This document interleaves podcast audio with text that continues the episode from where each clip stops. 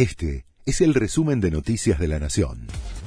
La Nación presenta los títulos de la tarde del martes 5 de diciembre de 2023.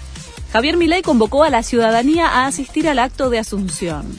Trae tu bandera argentina, pedido a través de sus redes sociales en un flyer donde ya se lo puede ver luciendo la banda presidencial. En el acto, que será este domingo desde las 11 de la mañana, estarán presentes los mandatarios de Uruguay, Paraguay y Ecuador, mientras que Estados Unidos, Israel y Gran Bretaña enviarán representantes de primer nivel. Javier Milei no definió aún al nuevo secretario de Turismo y peligra la continuidad del previaje.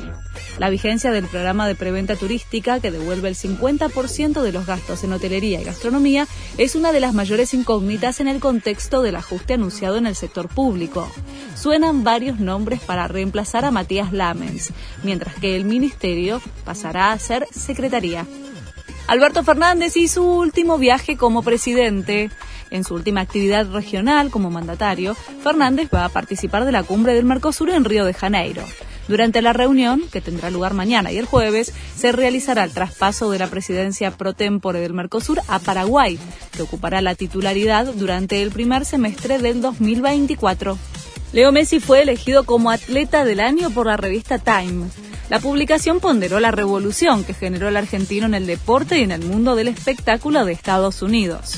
El hecho de haber conseguido el primer título de la historia del Inter Miami y ser el máximo goleador con 10 tantos en 7 partidos fueron factores fundamentales para la decisión. Revelan el método que utilizó Hamas para que los rehenes parezcan tranquilos al ser entregados a Israel. Recibieron pastillas de clonazepam antes de ser entregados a la Cruz Roja. La sedación tenía como objetivo hacer que parecieran tranquilos, felices y optimistas después de sufrir abusos físicos y terror psicológico durante más de 50 días en Gaza, aseguró el Ministerio de Salud israelí. Este fue el resumen de Noticias de la Nación.